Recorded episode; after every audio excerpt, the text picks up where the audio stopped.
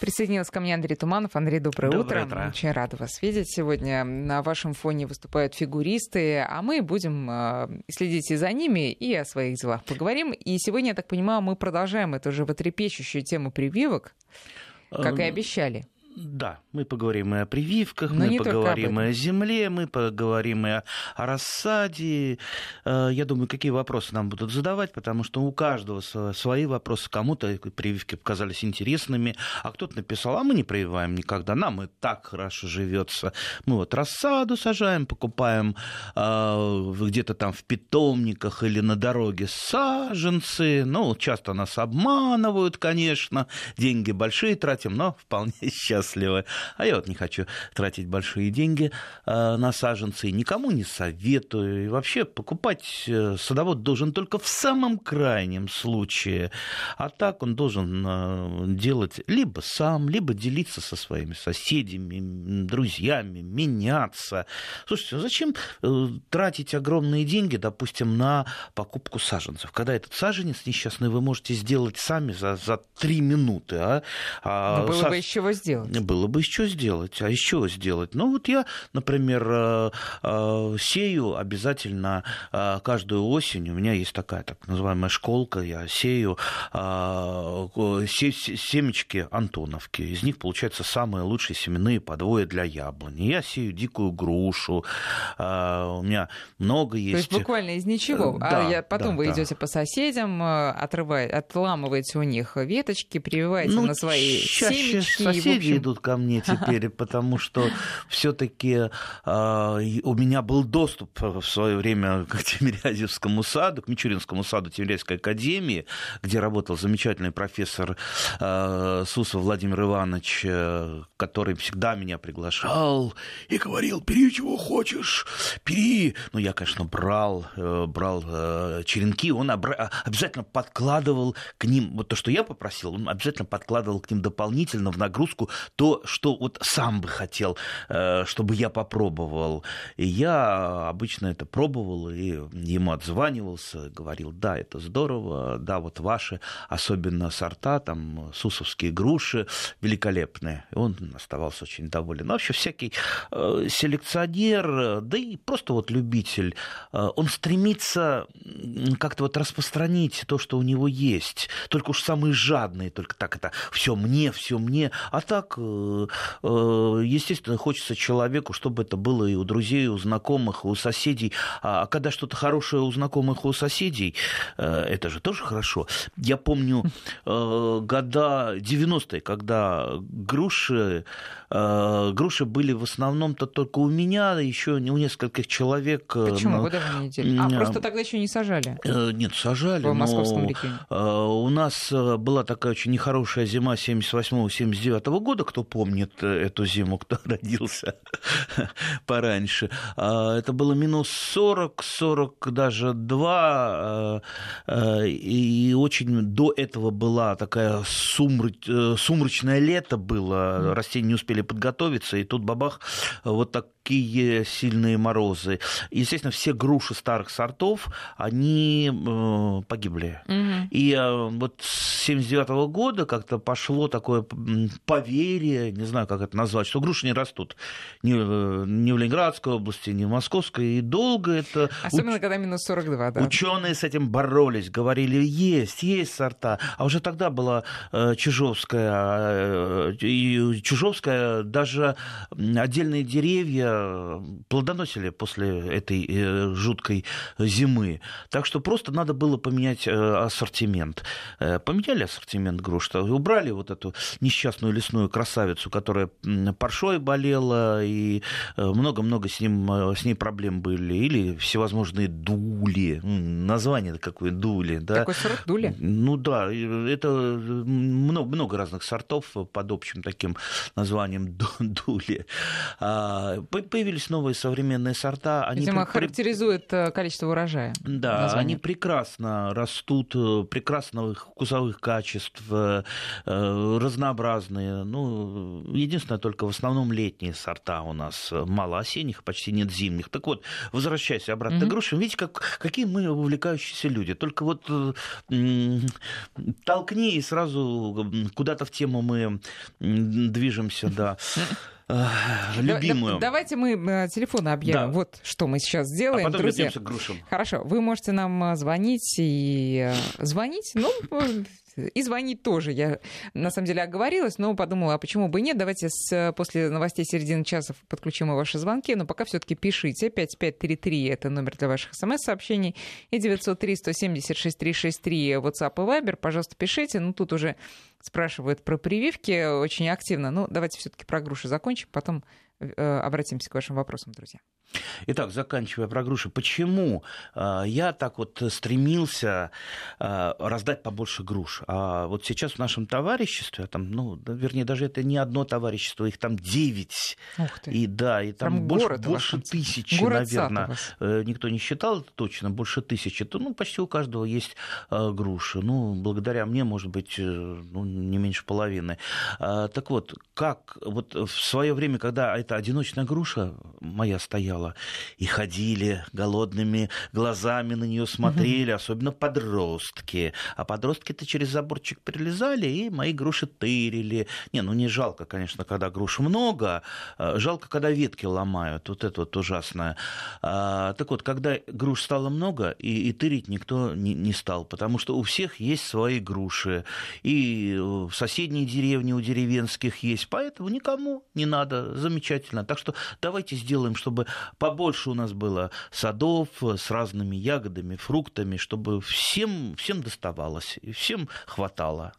Как здорово. Вот, и, и э, сразу переходим на э, то, на что можно грушу перевивать. Но сначала, друзья, я все-таки должна вам рассказать, что японский фигурист Юдзюру Ханю завоевал золото на Олимпиаде. Вот сейчас закончилась произвольная программа у мужчин. К сожалению, наши фигуристы не поднялись э, высоко. Алиев на седьмом месте, а Калидан на восьмом. Вот такие вот. А, я, добав... а я добавлю, что Юдзиру, как вы сказали? Юдзюру Ханю. Да, вот он получит большие деньги за золотую медаль, но даже на них он в Японии не купит участок 6 соток, потому что он стоит очень-очень много в Японии. Я разговаривал с японцами, они считают, что вот наши люди, которые имеют по 6 соток, это просто вот богачи, миллионеры, да, богачи. Так что, видите, разговор по сравнению с японцами мы ох-ох-ох как. То есть вы предлагаете Алиеву и Калиде утешиться, вернувшись на свои 6 соток. Может быть, они так и сделают.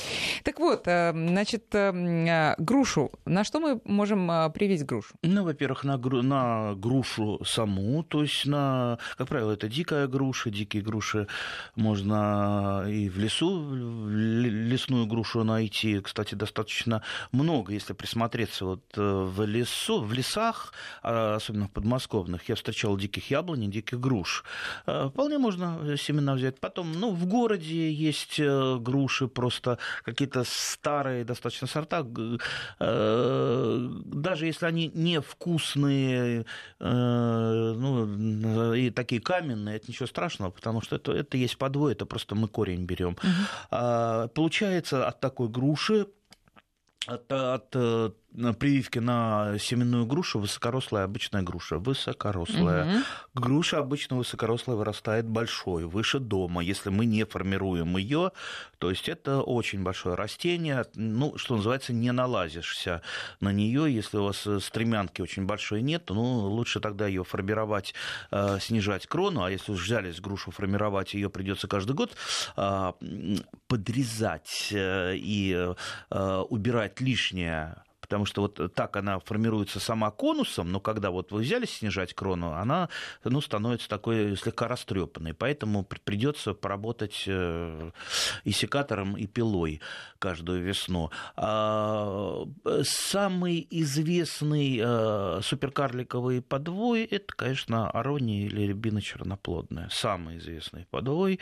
А, очень легко приживается на аронию, но там есть э, при выращивании некоторые некоторые хитрости. Я вот буквально сейчас там выстрелю несколькими фразами. Во-первых, оставляйте обязательно в кусте черноплодной рябины хотя бы пару небольших веточек для плодоношения черноплодной рябины, и, потому что если вы этого не будете делать, вот ваш вот этот э, кустик, он будет, э, будет э, хереть, ну, не будет нормально расти. То есть вы хотите сказать, что там будут одновременные груши да, и черноплодка? Да, да. И именно это я хочу сказать. Именно это я хочу сказать, что основной стволик, да, это будет у вас груша, которая начнет плодоносить на второй, максимум третий год. И обязательно веточка, может быть, две с там, пятью-шестью кисточками черноплодной рябины, чтобы она была, э, чтобы, ну вот, э, ну не обидно было самой э, черноплодной рябины, скажу так вот по, по, по ненаучному. А, а почему она так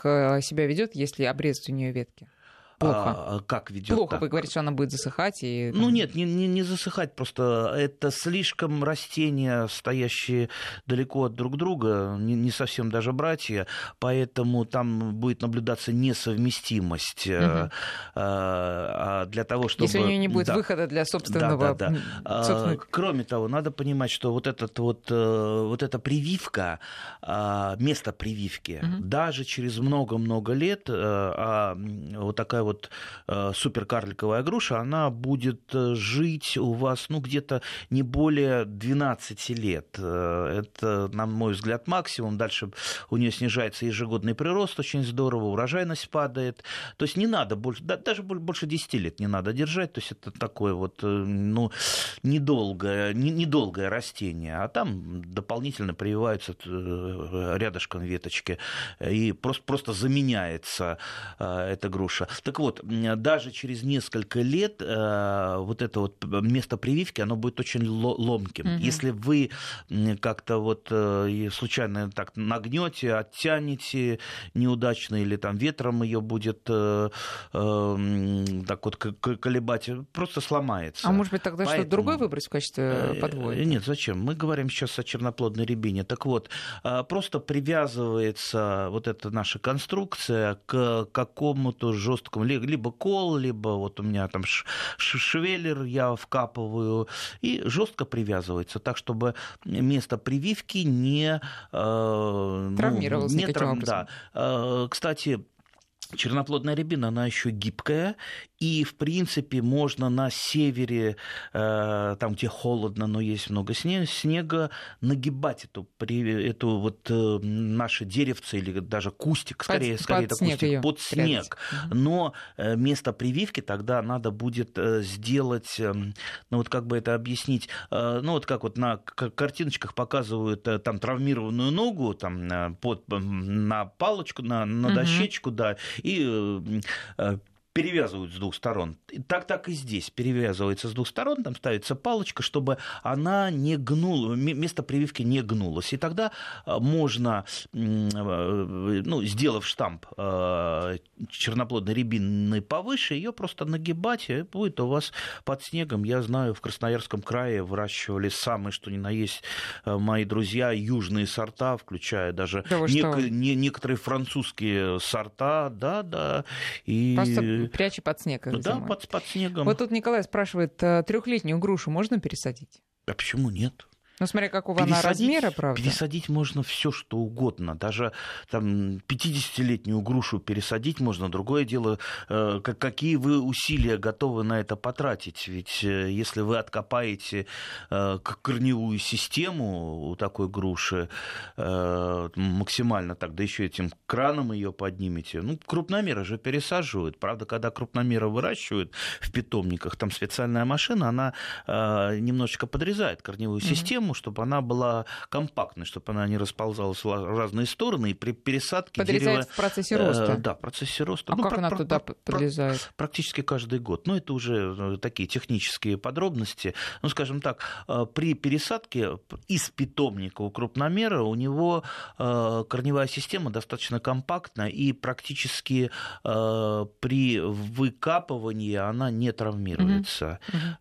Так что трехлетка это... Ну, а что делать в домашних домашних условиях, так сказать, в условиях своего участка? Ну, старайтесь откапывать максимально корневую систему. Ну, это, конечно, жестко чем, будет. Тут, а... ну, несколько мужчин должны ее будут тянуть ну, потом вместе что? с этим комом. Ну, трехлетка не такая Нет, уж... ну, трехлетка, да. конечно, нет. Если дерево большое, уже сформировавшееся, ну, как условно большое, да, там, с человека ростом, то это, конечно, будет Выкапывайте непросто. канавку вокруг, потом начинаете вниз подкапываться. Там будет, если это на семенном подвое, обязательно э, вертикальный якорный корень. Вот э, хотелось бы его там частично сохранить. Ну, вот э, старайтесь и э, быстро пересаживайте, чтобы э, без кома земли у вас не стояла груша. Поливайте, только не заливайте, ради бога. Есть такой, э, слышу я от некоторых садоводов такой какой-то странный прием. Мы, говорит, отливали наши э, саженцы, mm-hmm. отливали это шланг кидают под корень, и шланга э, льется вода. И в результате получается там целое э, болото. Ну, а отливать ничего не надо. Пусть, пусть у вас будет влажная земля, но не, э, не, не озеро под вашим саженцем любимым. Вот а, тут спрашивают, как можно снизить крону у сирени. А, во дворе под окном выросли кусты под 5 метров до третьего этажа. Внизу толстые палки, а цветет только верхушка. Как ее можно обрезать? Ну, во-первых, я бы... И гарантия ли это того, что тогда снизу будет цвести? А, абсолютно, абсолютно легко.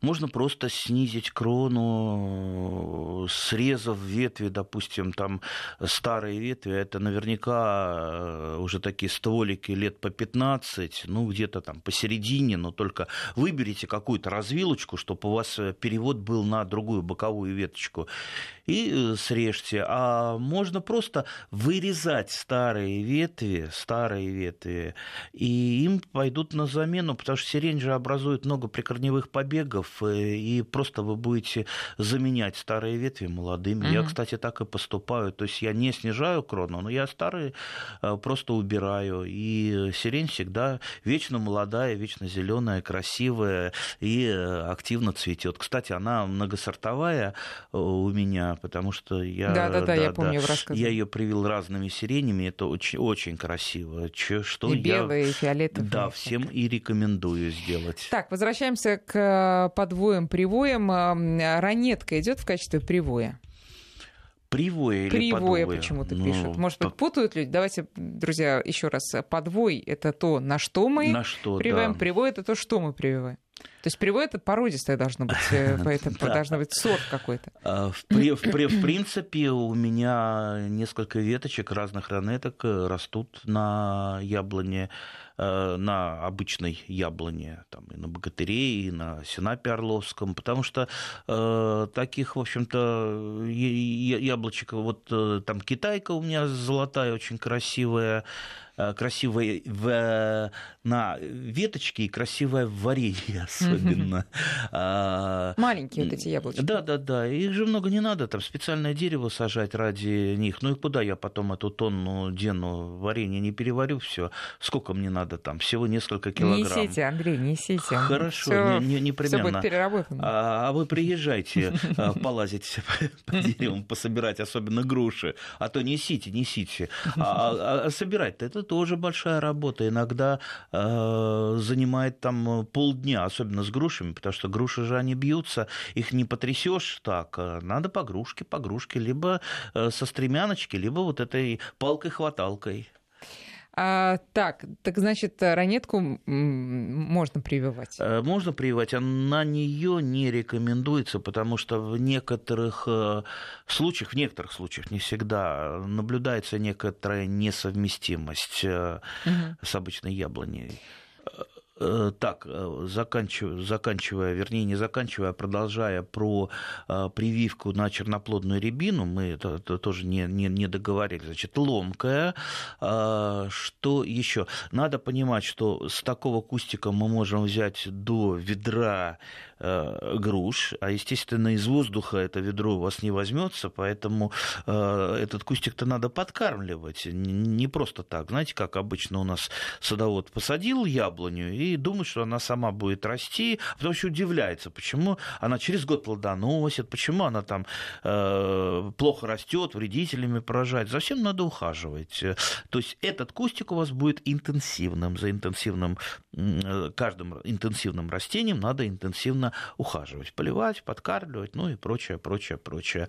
А, ну, подкармливать сколько? А то я вот э, сижу и думаю, вдруг я мало подкармливаю весной и, осенью. Ну и летом можно подсыпать разок да? Ой, мало или много, ну вот, э, вот э, нельзя сказать в граммах, сколько вешать, вешать да. да, сколько подкармливать.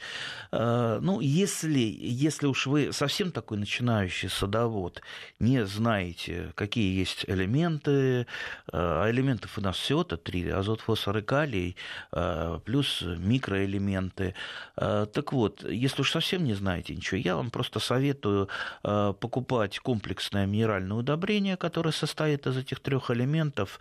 Э, как правило, это там нитрофоска, азофоска, и действует просто по инструкции. Лучше всего, конечно, подкармливать эффективнее в растворенном виде. Растворяете в воде, можно там на костре нагреть немножечко э, ведерочко воды, что просто в теплой воде лучше угу. растворяется. Так просто эффективнее. Если вы просто сыпете минеральное удобрение, да. ясно, что э, часть потеряется потеряется, э, вымоется в нижние слои, испарится. А нам надо, чтобы досталось все корням. Ну и, конечно, органика. А без органики э, тоже никуда. Вот э, поэтому и Это мы по осени уже. И собираем мы, почему же по осени? И органику можно вносить в любое время года, в том числе, вот я очень люблю в качестве мульчи вносить органику, такой полуперепревший компост, просто сверху вы его вносите, он и удерживает влагу, не дает почве растрескиваться, плюс э, э черви вот этот полуперепревший компост э, кушают, потребляют и разносят его, э, то, что переработано через их желудок, разносят по пласту почвы, одновременно аэрируя почву и разнося вот это ценнейшее удобрение. Давайте вернемся. Да, про черную смородину все или еще скажете? А про черную, ри, про черную рябину. Ой, рябину, господи, что я говорю, про черную рябину, а, Так вот, это, еще раз говорю, это суперкарлик, это самая карликовая груша. А, это полукарлик можно вырастить на рябине а, обычной красноплодной. Красный, да. Можно попробовать. Э, в свое время Мичурин э, очень много экспериментировал с иргой. На ирге тоже растет э, груша. И на боярышнике. Вот все эти подвои для чего еще актуальны, кроме груши? Только для груши? Ну, и между собой. Например, там... Ну, яблоню мы туда не, нет, не конечно, будем Нет, конечно, но э, на красноплодной рябине получается очень шикарная черноплодка, которая не дает э, прикорневых побегов. Э, получается такое штамбовое, очень красивое дерево, э, там высокий штамп плюс шарик такой сверху, замечательное. А потом, ну, надо вам веточку боярышника, вы же не будете если у вас участок 6 соток, там целый куст боярышника сажать, он, э, ну, просто незачем вам его. А привить куда-то веточку на ту же рябину или на ту же самую иргу э, можно, и вот у вас там там килограмм, два, три боярышника э, есть, э, того, чтобы посушить, там компотики сделать. Угу. Я знаю, там увлекаются, Заварить, э, да. да, заваривают от сердца, как э, говорят. Ну, наверное, помогает от сердца тому, кто э, верит. Э, Не, ну это известное средство от давления. Ну, лечиться я всегда все-таки советую врачей, а не у радиоведущих, да. Поэтому мы не будем советовать ничего, а мы будем советовать, как вырастить, а уже как употреблять это каждый сам будет. Вот тут э, Вера спрашивает, что можно привить на калину. На калину, да, пожалуй, а зачем на калину? Вот э, смысл какой? Вот и об этом и спрашиваю. Калина это куст. Да нет, пожалуй. И я, я думаю, что-то можно, но вот э, смысла, смысла, смысла я не вижу никакого на калину. Калина достаточно э, много прикорневых побегов э, дает, и просто вот нет. Нет, не рекомендуем. И вот сакраментальное. Как сделать надрез для прививки?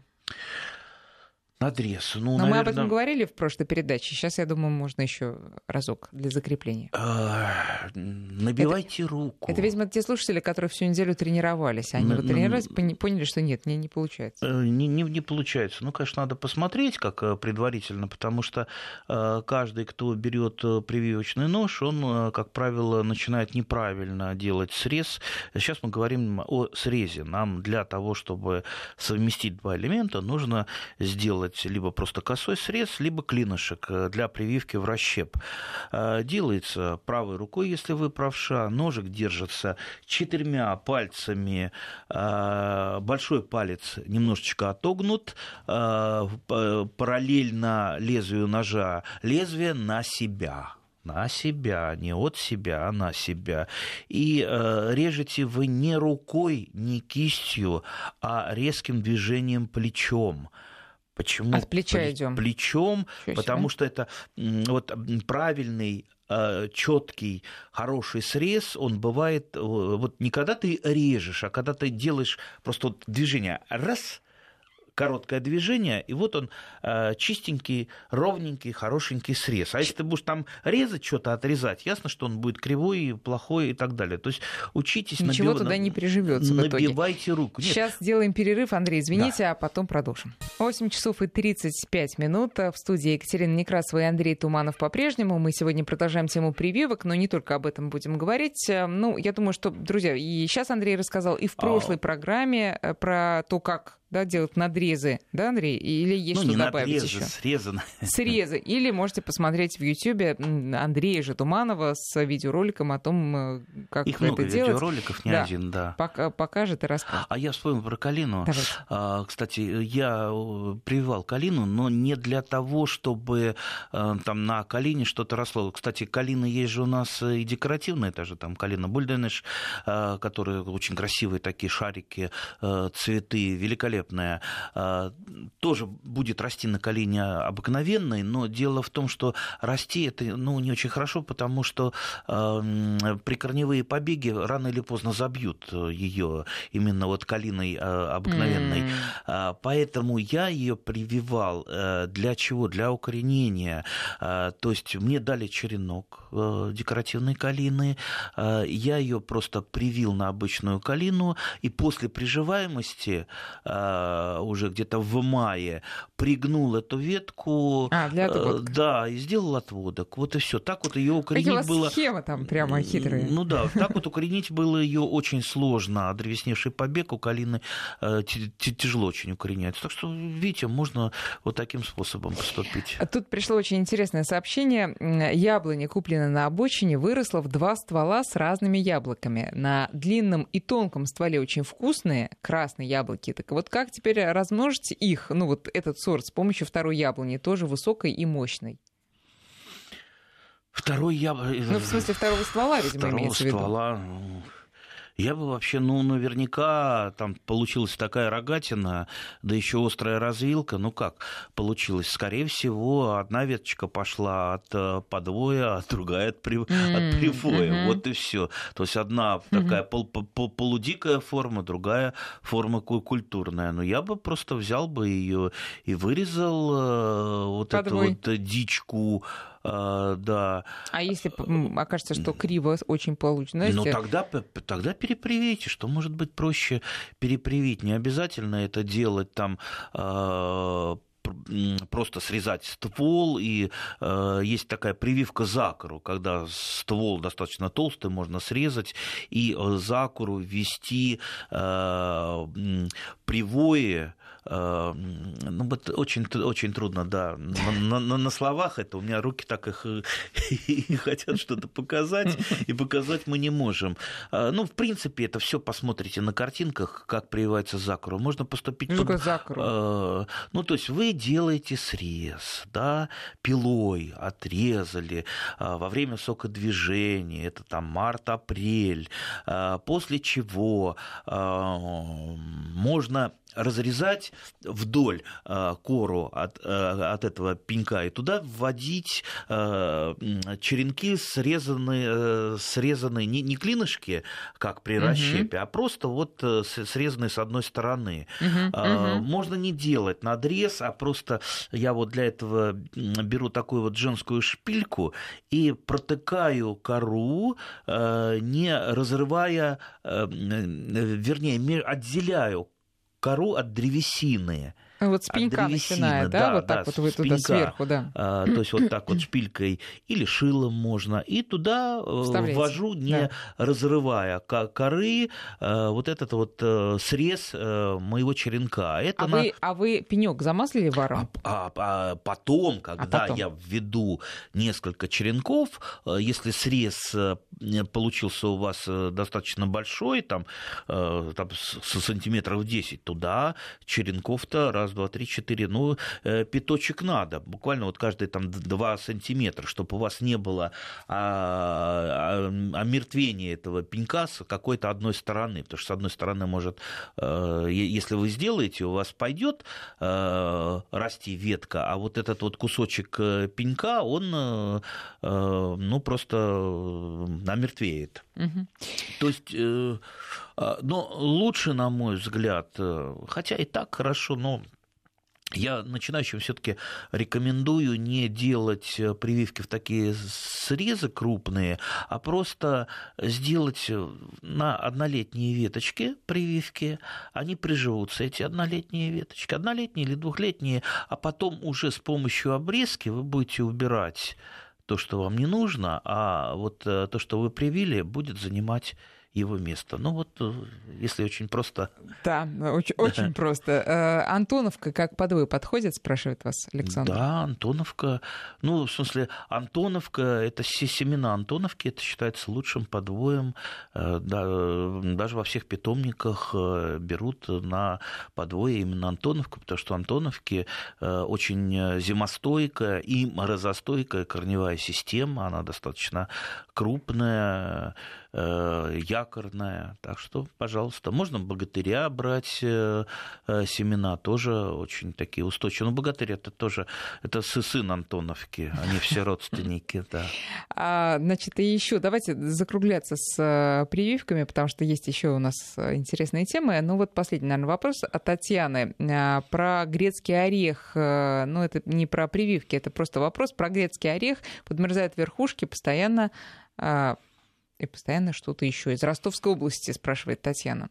Что делать? Ну, а что за сорт грецкого ореха? Вообще странно, в Ростовской области они должны, наверное, расти ну, неплохо. Они в Московской области грецкие орехи неплохо растут, но, правда, те самые сорта, которые для нас подходят. Самый известный угу. сорт «Идеал», это я помню еще в 80-е годы э, с «Идеалом» активно в Подмосковье экспериментировали, а сейчас появилось э, достаточно много сортов ореха. Но единственное, что можно только, э, если там сорт нормальный, вот из-за чего вообще подмерзают даже даже э, ранированные сорта. Из-за неправильного ухода, когда вы э, э, слишком много под осень, вернее, осенью, под, осенью во второй половине лета подкармливаете азотными удобрениями, растение просто не успевает остановиться, закончить свой цикл, не одревесневают кончики веток, не одревесневают, не заканчивают свой рост и подмерзают, естественно.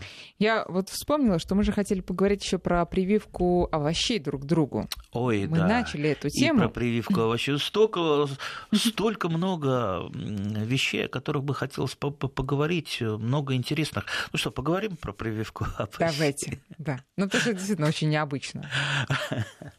А, обычно, обычно я прививаю на тыкву, э, например, арбуз, дыню или огурец. Огурец на тыкву? На тыкву, да. Прекрасно. А, они все родственники ближайшие. Э, они даже во время своего семидольного детства, они даже ничем не отличаются, ну, разве что по размеру. Тыкву я обычно беру голосеменную. А она просто так получше, побыстрее всходит. И, да, э, и достаточно большие семидольные листочки у нее. Так, инструмент какой нужен? Нужен? Шила. шила. Хотя способов разных, я скажу вот о своем таком любимом способе. Итак, сажаете в одну сразу там баночку или горшочек голосеменную тыкву и, например, арбуз, который вы хотите привить на тыкву. Так. А как только получаете, так, значит, два Ростка? да, с семидольными листьями, один с большими семидольными листьями у тыквы, другой, значит, как правило, арбузик вырастает сразу с длинной ножкой, такой переросший, потому что, ну, света еще маловато, лучше, конечно, подсвечивать эту, этот горшочек. А, так вот, э, когда появляется на тыкве первый, а мы ориентируемся в данном случае на тыкву, первый настоящий листочек, первый настоящий листочек, э, я беру такой огрызочек от э, а, безопасной бритвы, э, самое главное острый, и вот просто удаляю, как вот отрезаешь, либо отковыриваешь настоящий семидольный листочек, и в том месте, где он, где он отходил, шилом сверху прокалывается ножка.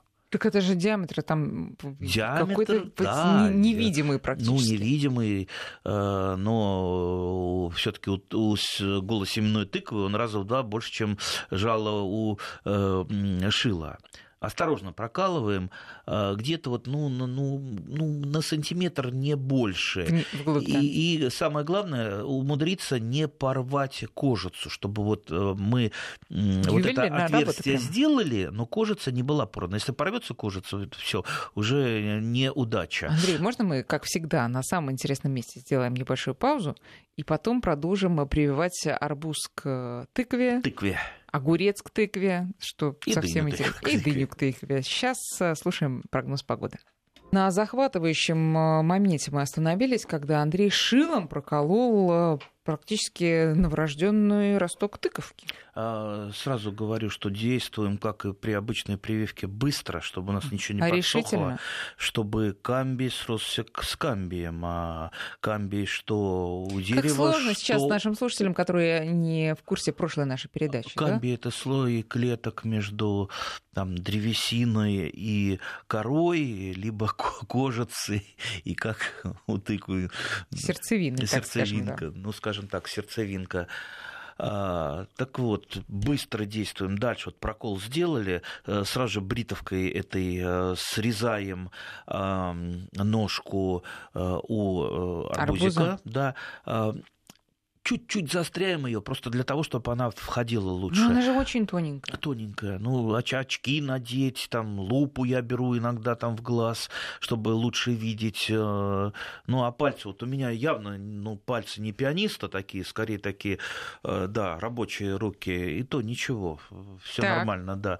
Э, так вот. Заостряем. Заостряем чуть-чуть кончик. И а вот на каком месте мы его срезаем-то, арбуз? А, да, в принципе, в принципе, оставить э, ну, сантиметра э, три от семидолей сверху. Этого бывает достаточно. В принципе... Э, То есть росточек 3 сантиметра мы берем, да, отрезаем. Просто, как правило, у арбуза вот эта ножка, она перерастает, потому что не хватает часто света, ее можно немножечко укоротить, ничего страшного. Далее мы, вот сделав такое заострение на кончике, вот этот примерно сантиметр, то есть мы на сантиметр примерно э, прокололи, прокололи э, вот просто бритовкой зачищаем кожицу. Не обязательно там вообще э, чистить ее там аккуратно, но вот делаем просто вот несколько движений с разных сторон, чтобы ну, просто добраться до камбия. И быстро вводим вот в это вот отверстие. Быстро вводим, осторожненько. И сверху, после того, как мы ввели, накрываем баночкой либо полиэтиленовым пакетом, чтобы просто у нас камбий там э, на этой ранке не высыхал. Невероятно, вопрос. И получается у вас такое, вот через неделю если вы все нормально сделали, все это прирастает, э, и получается вот такое растение из четырех семидолей. Две большие и две э, поменьше. Как правило, там в виде пропеллера это делаешь. Mm. Ну и дальше э, пошла, пошла, э, пошел арбуз, либо Писать дынька. Так вопрос, зачем? А зачем? А вот вы представьте, какая корневая система у несчастного арбузика, да, а, и какая корневая система у тыквы. Ого, там раза в два, а то и в три больше. Естественно, урожай будет больше. Кроме того, корневая система у дыни и арбуза, она перестает работать нормально уже там при температуре там, ну, градусов 8, она уже нормально не работает. Все-таки это более теплолюбивое растение. А у тыквы ничего, до там, плюс э, э 4 плюс 5 градусов она еще э, работает и кормит э, нашу, э, наш арбузик. То так есть мы повышаем мы жизнестойкость этого растения. Да, да. И получим больше урожая с этого. Также можно огурец привить. Ну, попробуйте. Есть, кстати, способ чуть-чуть проще, так называемая блоктировка. Просто вы рядышком сажаете два саженца с одной и с другой стороны так вот бритовка зачищаете, и вот эти места просто э, соединяете и ниточкой связываете их аккуратненько. И сверху тоже накрываете баночкой или полиэтиленовым пакетом. И если вы нормально все сделали, это место срастается. Это же плоды мы объединяем? Или... Нет, а, ну это... так же, то, тоже, Всё, это тоже поняла, прививка, да. просто другой способ. Я э, о другом способе рассказываю. То есть вот они росточки. приросли, росточки угу. друг к другу, там, где было зачищено, там, где вы ниточкой это притянули, соединили, сверху накрыли баночкой, и потом просто отрезали отрезаете корень у э, арбузика, и все. Э, и, а я думаю, мы уже, знаете, и верхуш... и арбуз уже они выросли, а мы их так И верхушку раз... у тыквы. И получается у вас вот э, э привитая с помощью сбли... прививки сближением э, на тыкве Э, дынька или арбузик. Но что более надежно? Какой способ? Первый или второй? Как рука пойдет. Как пойдет. Мне, мне нравится вот этот мой первый способ. У меня как-то вот я начинал с Это него, вы придумали? поэтому... Нет, все было придумано еще в, нас, в древнем понятно. Карфагене. Так, а из Ростова-на-Дону опять Валерий спрашивает, а кабачок и баклажан на тыкву пойдут? Кабачок на тыкву пойдет, баклажан нет. Баклажан-то он... баклажан можно привить на картошку. И помидор, кстати, при желании можно привить на картошку. А, и Ужас вот, какой. Да, да, да. Ну, это, это вообще юнацкий старый опыт. Я же еще в детстве, в юности, а, по-моему, даже на ВДНХ в павильоне не юных техников получал какую-то грамоту за это растение. А, на картошке привит помидор. Ну, правда, это скорее такое, знаете, выставочное растение, это ну, просто опыт. Вы же не будете это делать на своем поле. Это так просто удивить людей. Uh-huh. Как правило, там ни, ни, ни картошки не получается, ни помидоров, но поразить воображение можно. Спрашивают, можно ли э, на сливу под кору привить вишню и, опять же, сливу? Нет. Зачем? Не знаю. Нет, вы привьете на сливу вишню, она может у вас порасти даже в течение сезона. Я были у меня даже не опыты, а просто э, ну, ну просто решил там попробовать. Э, но все равно к концу сезона она погибает. То есть они слишком разные. Можете привить на войлочную вишню сливу. На войлочной вишне прекрасно сливы То есть наоборот. Э, растут, потому что войлочная вишня, она скорее слива, чем вишня. Эм, что еще на сливе можно выращивать? Миндаль можно выращивать. То есть вот Лузяне трилоба, миндаль. И в Москве? Да, почему нет? Миндаль ну, в Москве? Луизиане Трилоба прекрасно растет в Москве, и не только в Москве, но и в Архангельской области. Большой получается миндаль? А, миндаля не получается, получаются цветы очень красивые. А, можете посмотреть, какие цветы, вот, вот один раз посмотрите, и вам тоже захочется. Я, я привезу, у меня много Луизиане, я прививаю им на сливовые подвои. Единственное, очень плохо, что очень сильно манилиозом Луизиане болеет, то есть на уровне вишни и войлочной вишни, а это значит, в общем-то, ее кустики достаточно недолговечные, приходится всегда вот как-то делать свежие, а то вот сильно буйно она отцвела, и э, побеги усыхают. Ильдар спрашивает, можно ли брать землю для э, огорода из леса? Видимо, готовится тоже к посевной, уже а февральской, вы, когда Вы у вашего горшочков. местного лесника спросите, можно ли брать? А у местного Ага. лесника вы шутите? Ага. Мгм. Ну, ясно что, не- ясно, что нельзя ничего из леса брать, да. Э, Ну, кстати... э, Да ладно, ну чуть-чуть. Нет, имеется... Я, я думаю, что Эльдар имеет в виду вот именно для рассады земли, ну не для того, чтобы, чтобы весь свой участок завалить. Ну, лесная земля, она не самая богатая, между нами говоря. А, Мы можем брать, э, ну, как э, составной компонент э, какую-то вот просто легкую землю. Да и то, мне кажется, ну вот сейчас пойдете с лопатой в лес, там накопайте, как кабаны, знаете, кабаны как раскапывают в лесу. Ой, лучше, лучше идите в, в поле и наберите вот этой рыхлой земли от кротовин. Вот она тоже в качестве компонента очень хорошо идет, она очень рыхлая, не содержит э, как корней, э, и я знаю очень много садоводов, которые именно ее. Ну что А. значит, подождите, в качестве компонентов. А вот вы, Андрей, где берете? Вы же, наверное, вряд ли покупаете в мешках вот в супермаркетах. Удавлюсь, но не куплю никогда Вот, в так откуда вы берете для рассады? С- со своего участка. Ну, я, по-моему, уже рассказывал, что у меня есть э, э, такой вот кусочек земли, где, э, где растут эти... так, сейчас. Какие? Какие эти? Эфемероиды у меня растут э, по весне очень много. То есть это и сциллы, и хенодоксы. э, и- Цветы такие, в Да, общем. пупушкини и так далее. А потом это место папоротники закрывают. Да-да-да. Там- Да, я рассказывал. И вот э, там просто очень такая хорошая э, земля от того, что э, масса папоротников ложится, перегнивает. И Вот оттуда я тоже в качестве компонента вот эту перегнойную землю э, беру. Самое главное не брать э, землю, например, если вы сажаете помидоры, некоторые берут просто из теплицы, где росли помидоры, и на этой земле пытаются выращивать э, рассаду помидор. Естественно, э, фитофторой может заразиться рассада уже в процессе выращивания. Потому что она за зиму никуда не исчезает, она не, не Ну, замерзает. Чтобы фитофтора окончательно исчезла, ну, как, как минимум 4 года надо, чтобы на этом месте не выращивать э, томаты. А так вряд ли вы 4 года А подо что мы ее можем взять, эту землю? под огурцы. Под огурцы, пожалуйста, либо с огуречной грядки а, берите э, под, под помидоры. А а вообще идеально, а, вот я делаю теплые грядки, мы, по-моему, говорили как-то про теплые грядки.